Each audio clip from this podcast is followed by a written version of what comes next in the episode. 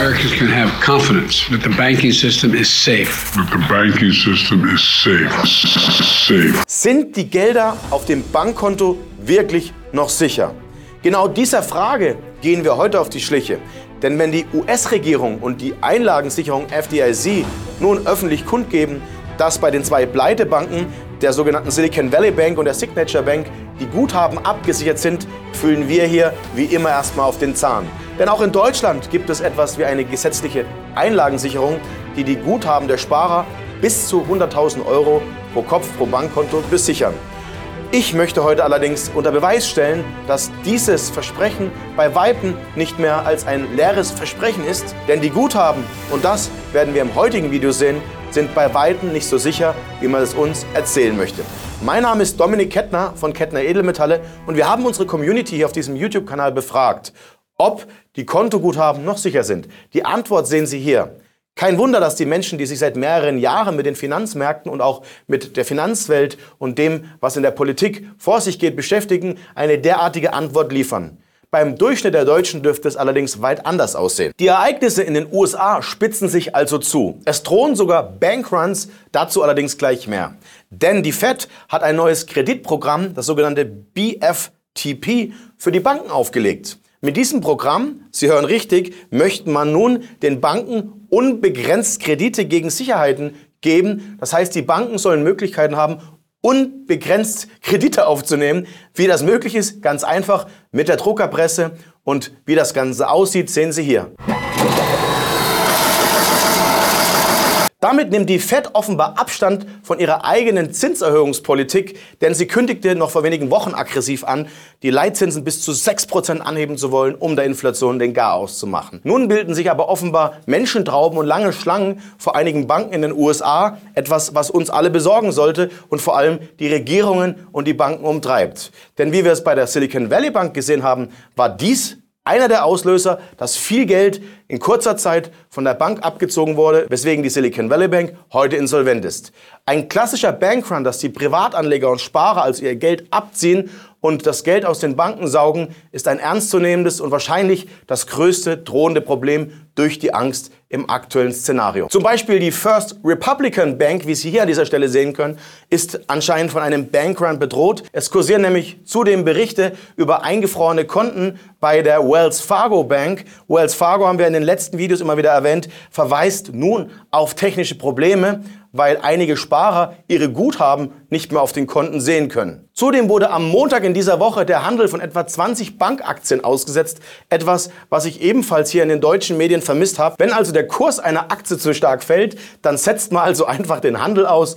Im Falle der Western Alliance zwischenzeitlich minus 85 Prozent, zum Börsenschluss dann nur noch minus 47 Prozent. Hätte man den Handel nicht ausgesetzt, hätte man diese Unternehmen also in die Insolvenz getrieben. Und verständlich, dass die Menschen aus Angst ihr Geld von dem Bankkonto abheben, wenn sie nicht verstehen, was sich derzeit in unserem Wirtschaftssystem auftut. Die deutschen Politiker hatten bereits 2008 die große Ehre, auf die Bühne zu treten. Vielleicht erinnern Sie sich an diesen Moment zwischen Angela Merkel und Per Steinbrück. Hier kommt die Rettung aus der Krise. Angela Merkel strahlt inzwischen froh und heiter. Die Bundeskanzlerin in Zeiten der Finanzmisere.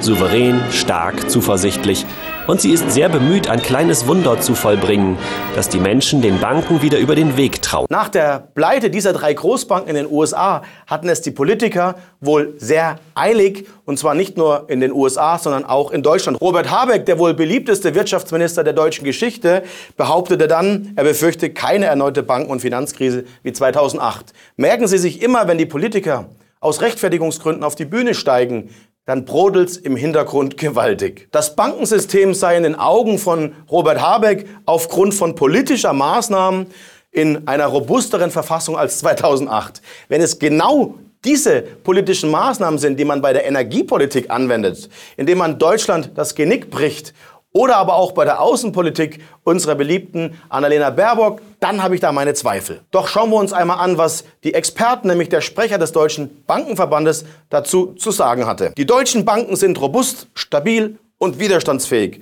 Sie haben ihr Kapital seit 2008 massiv aufgestockt. Und selbst die Verbraucherzentrale, also die Stelle, an die die Ahnungslosen herantreten, wenn etwas schief läuft oder wenn sich ein Betrugsmodell auftut, musste auf ihrer Website Stellung dazu nehmen. Auf dem Konto kann Geld sicher aufbewahrt werden, hieß es dort. Und auch der deutsche Bundeskanzler ließ schon vor längerem verlauten, dass er keine Zeit für Aktien und Investments in derartige Aktien hätte. Er vertraue dem deutschen guten alten Sparbuch. Herr Scholz, ob wir das glauben können, da habe ich meine Zweifel. Doch bevor wir nun darauf eingehen und Ihnen die Frage beantworten, ob die Kontoguthaben wirklich sicher sind, möchte ich Sie einmal ganz kurz darauf hinweisen, dass wir aus diesen Gründen, die derzeit passieren, den Bankenpleiten in den USA und dem drohenden Kollaps fürs Finanzsystem einen Live-Online-Workshop kostenlos zur Verfügung stellen. Diesen Workshop werde ich nächsten Mittwoch am 22. März um 19 Uhr abhalten, indem ich Ihnen Schritt für Schritt zeige, wie Sie sich jetzt verhalten müssen, um sich vor einem Totalverlust zu schützen. Außerdem werde ich darauf eingehen, welche drohenden weiteren Enteignungsszenarien um uns herum kursieren und wie Sie sich mit Gold und Silber bestmöglich positionieren. Melden Sie sich deswegen gerne unter diesem Video jetzt sofort zu dem Workshop an. Wir haben leider nur noch wenige hundert Plätze frei und ich würde mich wirklich freuen, wenn wir dort live miteinander interagieren. Doch nun zurück zur Gretchenfrage, ob das Geld auf dem Bankkonto wirklich sicher ist.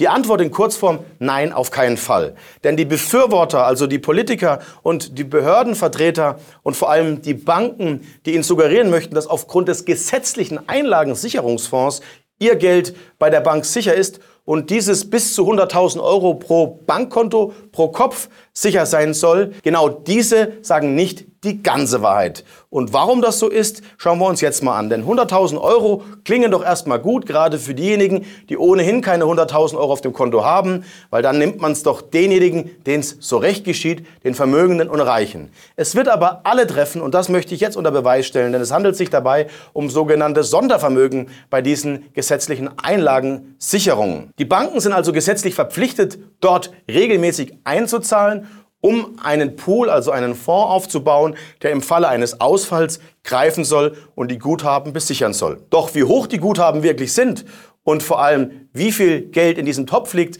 damit diese Guthaben geschützt werden können, darüber spricht keiner so gerne. Um aber noch einmal die gesetzliche Einlagensicherung etwas konkreter zu beschreiben, damit auch jeder mitkommt, die Einlagensicherung kann im Notfall auch Sonderbeiträge von den Banken verlangen bzw. Kredite aufnehmen. Also es gibt hier mehrere dieser sogenannten Sondervermögen oder Fonds. Ein eigenes gesetzliches Einlagensicherungssystem haben drei Arten von Banken. Zum einen die Sparkassen, die über den deutschen Sparkassen- und Giroverband ihre Einlagensicherung konzipiert haben. Dann die nächstgrößere, die Volks- und Raiffeisenbanken über die BVR Institutssicherung. Und dann folgen dem Ganzen noch die deutschen Geschäftsbanken, die wiederum über die Entschädigungseinrichtung deutscher Banken, zum Beispiel die Deutsche Bank, aber auch die Commerzbank, wären jetzt in diesem Fall gemeint, geschützt sein sollen. Um also das besagte Problem, dass das Geld nicht ausreichen könnte, welches sich in diesen Einlagensicherungsfonds befindet, um die Guthaben zu schützen, einmal konkreter anzuschauen, haben wir uns die Zeit genommen, uns die EU-Bankenaufsicht, also die EBA, etwas genauer anzuschauen, denn dort spricht man davon auf der eigenen Website, dass die genauen Zahlen, die hier veröffentlicht werden, Folgendes von sich geben. Und zwar die deutschen Sparkassenguthaben im Wert von 833 Milliarden Euro fallen beispielsweise unter diese gesetzlichen Einlagensicherungen. Die Sparkassen verfügen aber in ihrem Sondervermögen nur um gar 4,7 Milliarden. Wir sprechen also von 833 Milliarden versus 4,7 Milliarden, die das Ganze retten sollen. 0,6 Prozent der Einlagen bei den Sparkassen sind also tatsächlich durch die gesetzliche Einlagensicherung abgedeckt. Um sich das einmal auf der Zunge zergehen zu lassen, sollten Sie noch mal nachrechnen, was das bedeutet, wenn Sie Ihr Kontoguthaben mit 0,6 Prozent multiplizieren. Das ist das, womit nämlich beim Sparkassenfall Ihr Guthaben abgesichert wäre.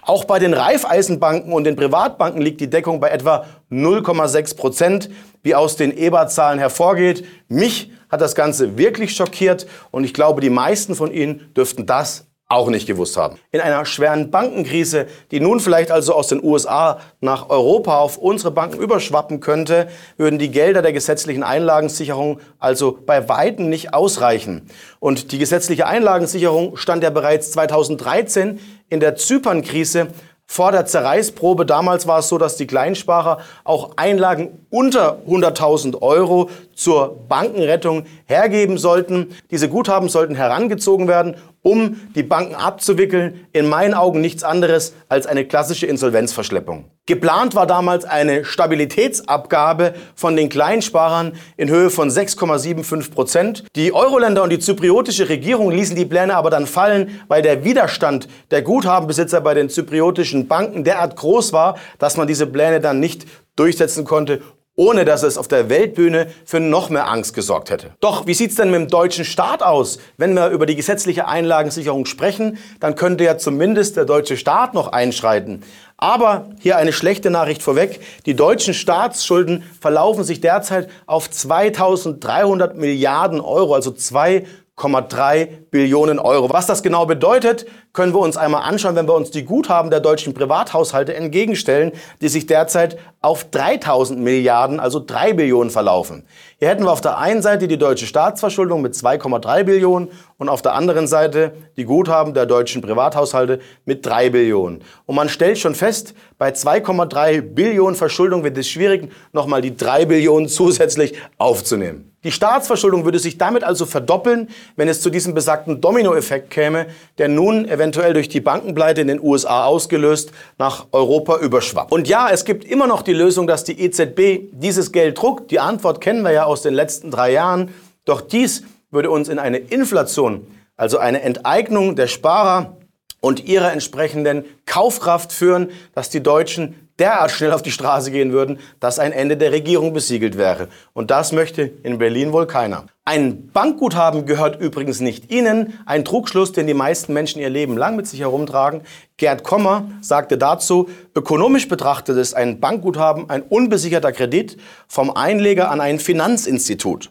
Die Betonung liegt auf unbesichert.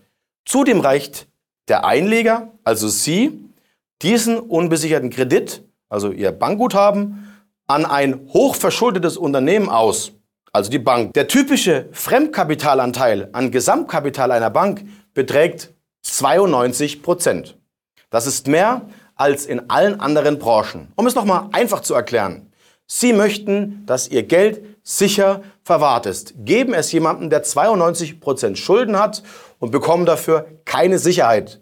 Das ist das, was die Menschen tagtäglich tun, wenn sie ihr Geld auf dem Bankkonto liegen haben. Okay, ja, die gesetzliche Einlagensicherung und der hochverschuldete deutsche Staat garantieren, dass dieses Geld sicher ist, aber auch das sind im Worst Case nur warme Worte, an die sich dann wohl keiner mehr erinnern wird. Geht also eine Bank pleite und reicht die gesetzliche Einlagensicherung oder der staatliche Zuschuss nicht aus, dann haften Sie mit Ihrem Privatvermögen, mit Ihrem Guthaben, wenn die gesetzliche Einlagensicherung also nicht greift. Dieses Gesetz wurde übrigens schon vor einigen Jahren definiert. Das sogenannte SAG, Sanierungs- und Abwicklungsgesetz, beschreibt genau diese Mechanismen. In diesem Video können Sie sich hierzu tiefgründiger informieren.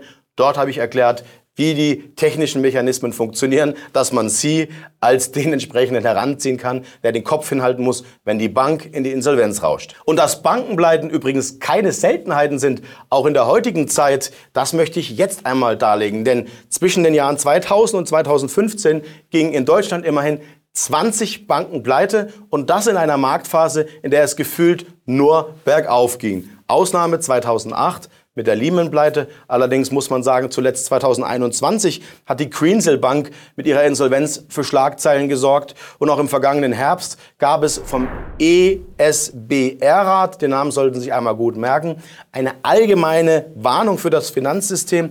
Es handelt sich dabei also um eine Warnung der sogenannten EU-Aufseher, die sich in diesem ESBR-Rat befinden, die seit 2010 ins Leben gerufen wurden, nach der Lehman-Krise, damit in Zukunft, also wenn Alarm geschlagen wird, die Sparer rechtzeitig reagieren können. Haben Sie im letzten Herbst in Ihrer Tageszeitung oder in den Medien wahrgenommen, dass dieser Rat gewarnt hat, dass es eventuell eine allgemeine Warnung für unser Finanzsystem gäbe? Ich persönlich habe diese Nachricht nicht vernehmen können.